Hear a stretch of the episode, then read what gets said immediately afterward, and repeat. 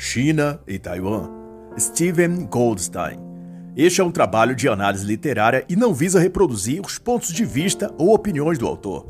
Também pode conter ilações, comparações ou exemplificações para com a política do dia, cultura ou eventos atuais. É uma tradução minha do original em inglês e pode conter pequenas incorreções, mas que não prejudicam o entendimento da obra no seu todo. O autor é mestre PhD e lecionou em renomadas universidades como Harvard, Columbia e o Colégio Naval de Guerra nos Estados Unidos.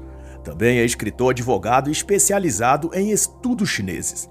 Nesta obra, ele disserta sobre a delicada e controversa relação entre China e Taiwan, desde suas problemáticas políticas e econômicas até suas posições ideológicas. E para contextualizar, toma-se nota que Taiwan é uma ilha ou arquipélago separado do território chinês em cerca de 160 quilômetros, no mar da China, parte do Oceano Pacífico. Em 1895, a ilha tornou-se uma colônia japonesa, e a partir de 1937, houve uma luta pela emancipação ou libertação, que foi chamada de Guerra Anti-Japonesa e que duraria todo o período da Segunda Guerra Mundial. Tem-se daí conferências e resoluções debatendo que Taiwan seja incorporada à China. Mas entre 1945 e 1949, uma guerra civil chinesa eclode, e com a vitória do Partido Comunista sobre o governo chinês oficial, os nacionalistas, esse deixou a China e buscou asilo em Taiwan. E em 1950, os Estados Unidos se posicionam então em defesa de Taiwan, que vinha sofrendo pressão militar da China sob o comando do Partido Comunista Chinês. Em 1954, novos conflitos recebem o nome de Crise do Estreito de Taiwan e segue-se o um movimento de repressão a grupos e indivíduos declarados de direita. Em 1958 ocorre a Segunda Crise do Estreito de Taiwan. De 1959 a 1961, as relações entre a ilha de Taiwan e o continente chinês passam a segundo plano devido à grande fome que ocorre em toda a China pela implantação do plano econômico desastroso do Partido Comunista à frente do governo chinês de transformar a matriz econômica na China de agrária para industrial em pouquíssimo tempo o que não dá certo e resulta em fome generalizada no país, com 100 milhões de mortos. Em 1971, a ONU, em assembleia, tenta operar mudanças políticas na China. E em 1972, China e Estados Unidos acordam em não fazerem investidas na região da Ásia-Pacífico, isso é, ambos países não buscariam controlar Taiwan, que seguiria com o status mais ou menos independente. Em 1979, os Estados Unidos estabelecem uma série de acordos e relações comerciais e econômicas com Taiwan, estreitando os laços entre eles, o que leva a um rompimento diplomático com a China e o Partido Comunista no poder. Já em 1996, ocorrem eleições em Taiwan e o governo da China ameaça com mísseis. Os Estados Unidos responde enviando aviões para proteger Taiwan. Em 1999, os Estados Unidos bombardeia a embaixada chinesa em Belgrado, na Sérvia. Em 2002, Taiwan adere à OMC. Em 2012, Xi Jinping assume como secretário-geral do Partido Comunista Chinês. Tendo, pois, essas informações como pano de fundo, atenta-se que o conflito entre Taiwan e China sempre esteve em vias de se tornar uma guerra mais ampla e perigosa, envolvendo também os Estados Unidos. E desde que o governo da República da China, os nacionalistas, foram expulsos em 1949 pelo Partido Comunista Chinês, teve de refugiar-se em Taiwan.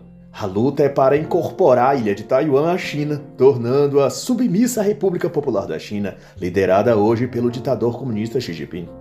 Essa guerra ideológica, política, comercial e sob a ameaça de se tornar também militar, se dispõe então entre o antigo governo da China, o ROC, o governo do Partido Nacionalista, obrigado a se exilar em Taiwan após 1949, e o PCC, preferencialmente chamado de Partido Comunista Chinês ou de República Popular da China. Doravante, os Estados Unidos têm relações e interesses em ambos os lados que disputam. Tanto mantém transações comerciais com a China quanto com Taiwan e faz desde a Segunda Guerra Mundial uma espécie de jogo duplo. E é por sua causa que um conflito bélico militar ainda não ocorreu da China para com Taiwan, pois o governo chinês sabe que se atacar militarmente o território de Taiwan, os Estados Unidos entrarão em defesa da ilha. De lá para cá, os Estados Unidos realizou 136 sessões de conversações entre as lideranças chinesas e taiwanesas, a fim de pacificar a disputa. Mas, todavia, o Partido Comunista só aceita a rendição incondicional da ilha e acusa os Estados Unidos de intrometer-se em assuntos domésticos da China. Como agravante, tem-se que, após 50 anos sendo província japonesa, os taiwaneses não se identificavam-se mais com a China continental. Tinham costumes, crenças e hábitos muito mais japoneses do que chineses. Isso serviu de combustível para a rejeição de Taiwan em ser anexada ao território chinês. Eles não queriam isso e consideravam os chineses invasores, quando em 1950, mais ou menos, o exército chinês retomou a ilha após a rendição do Japão na Segunda Guerra Mundial. Os habitantes de Taiwan eram chamados de Benchan e tratavam os chineses como estrangeiros. Benchan quer dizer aqueles da província. Mas vale ressaltar que os taiwaneses também não aceitavam o governo Kuomintang, os nacionalistas, que, a exemplo dos comunistas, também era autoritário e violento. Taiwan reivindicava a independência de nacionalistas e de comunistas, e o fato de o Partido Nacionalista ter se refugiado em Taiwan depois que o Partido Comunista tomou a China continental, isso não fez com que os taiwaneses gostassem dos chineses, eles apenas não tiveram opção. E como Kuomintang, o antigo governo chinês, era uma forte oposição ao novo governo de Pequim, os comunistas. Foi questão de comodidade e conveniência que o governo nacionalista fosse se estabelecendo ali, em Taiwan. E a partir da década de 1990, o governo do Partido Nacionalista, fixado em Taiwan, foi abrindo política e economicamente a ilha de Taiwan para o restante do mundo, dando um molde mais democrático ao próprio governo, embora para o povo taiwanês fosse internamente repressivo e autoritário. Há de relevante também, no tocante a isso, que as relações de Taiwan para com outros países ocorrem sob o auspício de Taiwan como território aduaneiro separado, e não como nação soberana ou algo assim. Mas toda essa controvérsia se bem observar-se, é só mais um capítulo da sofrida história de Taiwan. Pode-se dizer que o povo taiwanês jamais desfrutou de paz e tranquilidade permanente depois que o Japão deixou a ilha após ser derrotado na Segunda Guerra Mundial. Nem mesmo o governo da República da China, expulso pelo partido de Mao Zedong em 1949, os nacionalistas que se abrigaram em Taiwan também não facilitaram a vida para os taiwaneses. Houve assassinatos, opressão e o estabelecimento à força de sua autoridade política e militar, sendo grande propulsor dos conflitos a tentativa do novo governo nacionalista de forçar os taiwaneses a abandonar os costumes japoneses já consolidados na ilha e fazer com que adotassem o mandarim como idioma oficial. Nesse período de perseguição e opressão, o evento mais destacado foi o denominado Incidente de 28 de Fevereiro, ou Incidente 2.28, em que cerca de 2 mil cidadãos taiwaneses saíram às ruas em protesto contra o governo e foram duramente reprimidos, que resultou em mortes e prisões. Como retaliação, cerca de 10 a 20 mil taiwaneses foram executados, o governo estabelecido perseguia intelectuais ou quaisquer que tivesse capacidade de influenciar ou conduzir o povo a um levante. A demanda dos taiwaneses, conforme se vê, era a mesma de hoje. Eles querem independência e autonomia para eleger seus próprios representantes políticos. E a verdade, que não se pode negar, é que nesse período todo, os Benchan, pessoas da província, os taiwaneses já tinham desenvolvido uma cultura, idioma e identidade nacional própria deles. Eles não se sentiam japoneses e nem chineses. Eles eram um povo de status ideológico próprio. E mesmo antes de 1895, quando o Japão recebeu Taiwan como parte de um acordo com a China, na Guerra Sino-Japonesa, mesmo nessa época, a China não considerava Taiwan como parte de seu território. A ilha era um lugar abandonado, que servia esporadicamente como porto para os piratas, para espanhóis e holandeses, que aportavam lá para extrair enxofre e outras especiarias. mas sem ninguém reivindicar sua posse ou estabelecer-se ali por definitivo. Só o Japão, muito depois, fez do arquipélago um lugar habitável, colônia agrícola próspera no cultivo de arroz e açúcar, chegando a responder por 30% do PIB japonês. Além de uma universidade e um centro cultural também próspero intelectualmente. Com o fim da guerra, os Estados Unidos tendeu a apoiar que a China tivesse controle sobre Taiwan, porque via a China como aliada político-militar, mas essa visão foi sendo abandonada depois que o governo chinês, estabelecido na China continental, abraçou o comunismo ainda mais ardentemente, o que também contribuiu para que o governo americano se inclinasse mais ao novo governo de Taiwan, dos nacionalistas expulsos da China, pois esse fez o um movimento contrário de seu rival, o Partido Comunista. Ele foi cedendo ao capitalismo e abrindo Taiwan à democracia.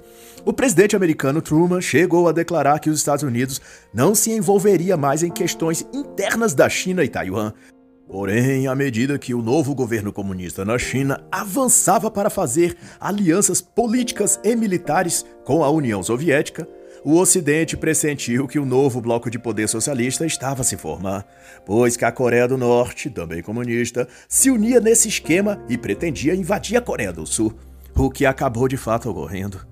Com isso, os Estados Unidos teve de rever sua decisão sobre a questão, sob o risco de ver ocorrer o que Hitler fez na Europa, aliançando-se com Itália e Japão para dominar a Europa e o mundo. Seria mais fácil, portanto, lidar com o problema enquanto ainda estava germinando do que depois que crescesse e gerasse frutos. Quando então a Guerra da Coreia veio à tona, em junho de 1950, Truman declarou que a ocupação de Taiwan pelas forças comunistas seria uma ameaça direta à segurança da área do Pacífico. E ordenou então que navios de guerra americanos protegessem a ilha de Taiwan e impedisse qualquer ataque a ela e verbalizou que o futuro status de Taiwan seria decidido pelas Nações Unidas. E Taiwan, então, permaneceu politicamente indefinido, já que a ONU nunca deliberou oficialmente sobre a questão. Para Washington, o status de Taiwan permanece indeterminado. Mas, porém, essa postura dos Estados Unidos não corrobora o que pensam o governo nacionalista em Taiwan nem o governo comunista da China continental. Ambos defendem, cada um, que o outro é invasor e os dois querem controlar toda a China e possuir também a ilha de Taiwan. Para os nacionalistas exilados em Taiwan, eles eram o legítimo governo da China e Taiwan é a parte da China. E para o Partido Comunista Chinês, o mesmo pode ser dito de si mesmos. Eles são o legítimo governo da China e Taiwan pertencia também à China. o paradoxo que se estendeu pelos anos seguintes, sem ser resolvido para nenhum dos lados. E a coisa se arrastava sem nenhuma resolução. Em 1955, 1958, 1962, foram tentados acordos entre as partes, mas nenhuma solução concreta fora acordada nessas ocasiões. E na década seguinte, a 1960, a China promovia então a revolução cultural em seu território, e Taiwan iniciava sua revolução industrial. Isso fez com que, por um tempo, os ânimos se acalmassem, até porque a guerra do Vietnã em curso tomava os esforços e a atenção do mundo todo, e todos temiam que a guerra se arrastasse de modo a prejudicar todos eles. Assim, era mais estratégico não desperdiçar possíveis aliados necessários e nem provocar possíveis adversários. Era a política da precaução. Ao mesmo tempo, o governo estabelecido em Taiwan ia dissolvendo a vontade e ímpeto de retomar a China continental que houvera sido dominada pelo Partido e Governo Comunista. Entre 1971 e 1975, houve uma nova rodada de negociações, mas, para a surpresa de Nixon, presidente americano, e seu braço direito nas questões internacionais, Henry Kissinger, o governo de Pequim estava irremovível na intenção de anexar Taiwan ao território chinês. Da parte de Nixon, no entanto, ele havia se comprometido em retirar a presença e apoio militar americano de Taiwan e tão logo deixar o caminho livre para que Pequim anexasse Taipei como parte do governo da China. Mas, ao mesmo tempo, o governo americano mantinha outras conversas e promessas à autoridade de Taiwan de também apoiá-la na sua pretendida condição de dependência. Era um jogo duplo. Todavia, Nixon teve de renunciar em 1974, depois do escândalo de Watergate, o que de certa forma o livrou de ter de lidar com um embrólio que ele e Kissinger criaram nas relações internacionais sobre China e Taiwan. Gerald Ford e depois dele Carter, que assumiram a Casa Branca e ignoraram qualquer compromisso que Nixon tivera feito com os chineses e manteve o status anterior a Nixon, o de que Taiwan seguiria sob condição indeterminada. Enquanto isso, Taiwan desenvolvera-se e em 1979 sua renda per capita já havia crescido cinco vezes e suas reservas cambiais era quatro vezes maior desde que o Partido Nacionalista tinha assumido a ilha. Com esses ajustes diplomáticos e comerciais, Taiwan foi costurando relações comerciais com outros países e, na prática, atuava de igual para igual com cerca de 114 países estrangeiros, o que elevou o padrão de vida dos taiwaneses nos aspectos material, cultural, intelectual, além de se tornar uma democracia punjante com eleições regulares para diversos cargos e funções na política administrativa e a formação de uma sociedade mais esclarecida e culta. E um clima de normalização foi se estabelecendo, só estremecida esporadicamente quando o governo comunista chinês ameaçava alguma investida militar, mas sem levar suas palavras para além da retórica. Mesmo porque os Estados Unidos continuavam a manter seu apoio militar a Taiwan em caso de invasão chinesa. Substancialmente, como se vê, pouca coisa mudou em todo esse tempo. Na mesa de negociações estavam as mesmas cartas, embora os jogadores tivessem mudado. Do lado americano, agora estava Jimmy Carter, e do lado chinês, Deng Xiaoping. Mas o impasse se mantinha, e após conversas oficiais entre os dois governos, o sentimento de ambos os lados pôde ser traduzido na declaração do Departamento de Estado dos Estados Unidos de que a questão era difícil.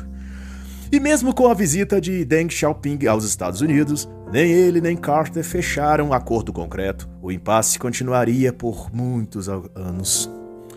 Nota-se que em toda essa negociação, ou tentativa de acordo, Taiwan é mantido de fora das conversas. As tentativas oficiais contam com jogadores apenas dos Estados Unidos e da China. A ilha de Taiwan está na disputa. O futuro dos taiwaneses está em jogo mas o governo local de Taiwan não era convidado para o play. era colocado como criança, mandada ficar no quarto quieto enquanto os adultos discutiam na sala. Uma condição incômoda, sem dúvidas. A consequência disso foi que, quando o vice-secretário de Estado dos Estados Unidos visitou Taiwan, ele foi recebido por manifestações de protesto pelos taiwaneses.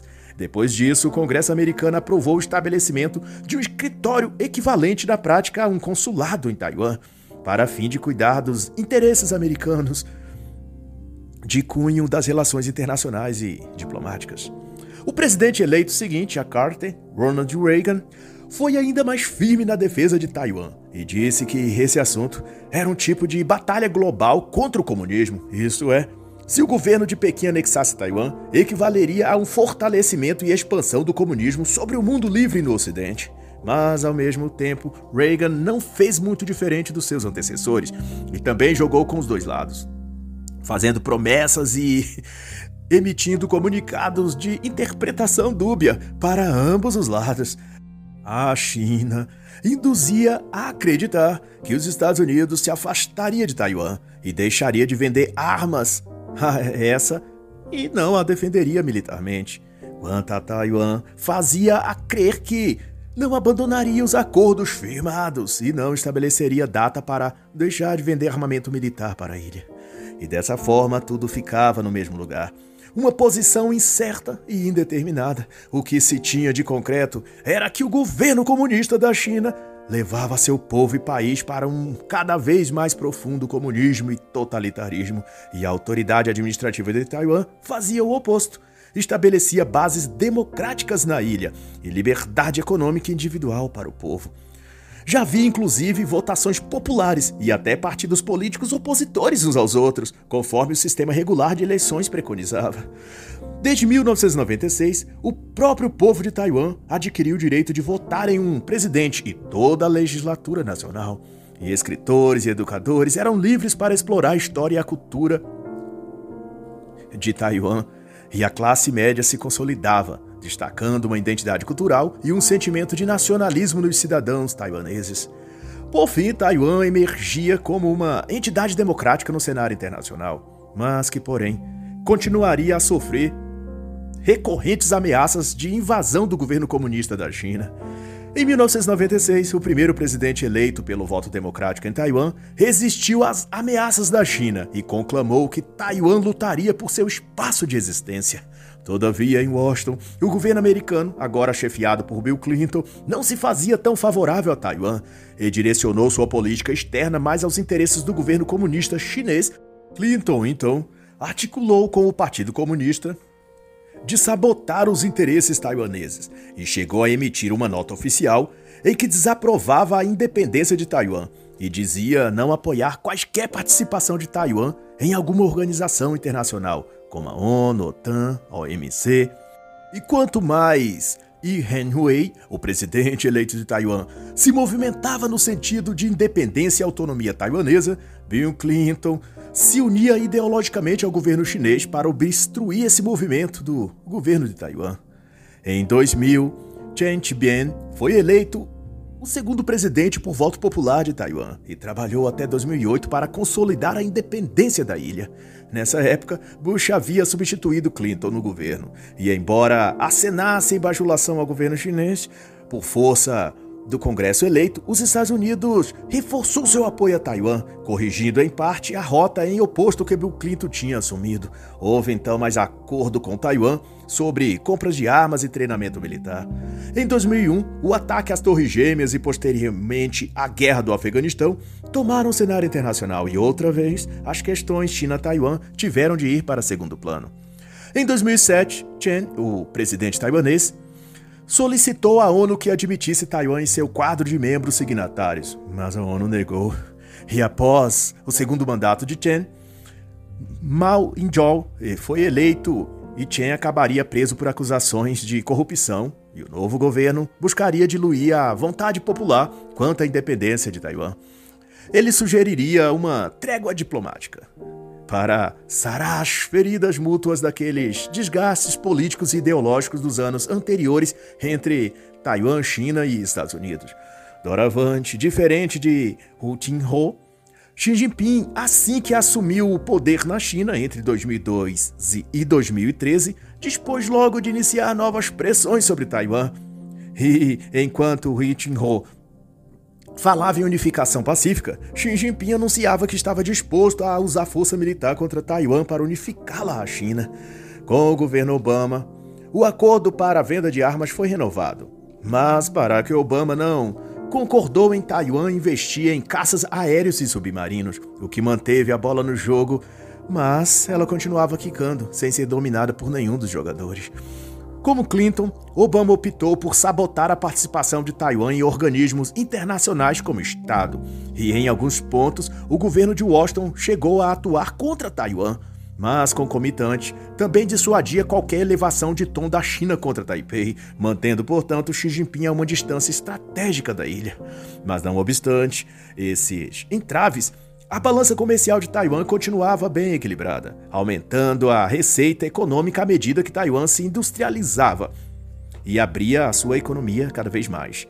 Até o ano de 1995, as exportações taiwanesas consistiam em calçados, plásticos e gêneros alimentícios, o que já consolidava bem a economia local.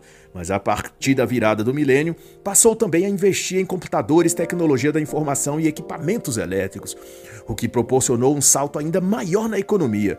E em alguns desses setores chegou a representar 44% das exportações globais. Empresas como a Sony, HP, tinham seus produtos fabricados em Taiwan, e muito do que saía para o mundo com etiquetas de que foi produzido na China ou Made in China, como se diz, são na realidade feitos em Taiwan. Mas por questões burocráticas e diplomáticas em relação à China, tem de conter essa marca como que fossem produtos chineses e não taiwaneses. Quanto a Acer, HTC, diversas outras marcas de smartphones, laptops e componentes elétricos e eletrônicos são na verdade produzidos em Taiwan, embora a relação entre a ilha e a China continental acabe politizando também a questão comercial, por conseguinte. E por conclusão, o relacionamento China-Taiwan se mantém dramático, como nunca deixou de ser. Em 2022, a presidente da Câmara dos Representantes dos Estados Unidos, Nancy Pelosi, visitou diplomaticamente a ilha de Taiwan E de então o governo chinês retomou exercícios militares em torno da ilha e disparou ameaças, prometendo invadir Taiwan e anexá-la ao continente. E a tensão se segue. E embora assustador para todos nós no Ocidente, para os taiwaneses e o governo, é só mais um triste dia normal. e fica a reflexão. E este é o julgamento: que a luz veio ao mundo mas os homens amaram mais as trevas do que a luz, porque suas obras eram más. E assim encerra a análise da obra China e Taiwan, de Steve M. Goldstein.